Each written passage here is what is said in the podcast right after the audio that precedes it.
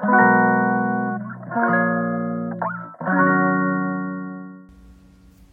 のラジオは当たり前の毎日をもっと楽しくをテーマに配信していくラジオです。こんにちはカナリアかなこです。勝間和代さんの本できないのはあなたのせいじゃないを読んでいて言い訳はクリエイティブという言葉に大きくうなずきました。クリエイティブとは新しいものを考える生み出すこと。確かに言い訳を考えている私の頭の中は次から次へと新しい言い訳を生み出してて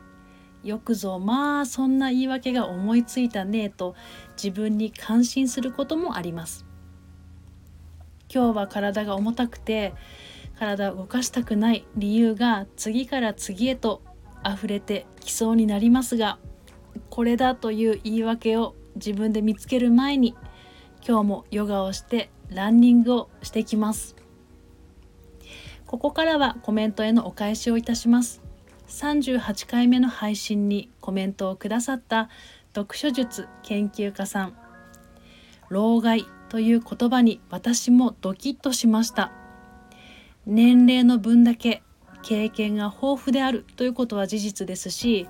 私は田舎に住んでいるので今でも散歩がてら近所のおばあちゃんが縁側に遊びに来てくれておしゃべりしながらお知恵をいただいています。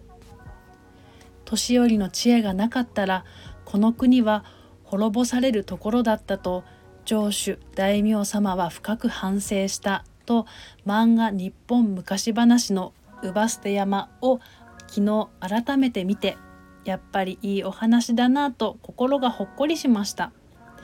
コメントありがとうございます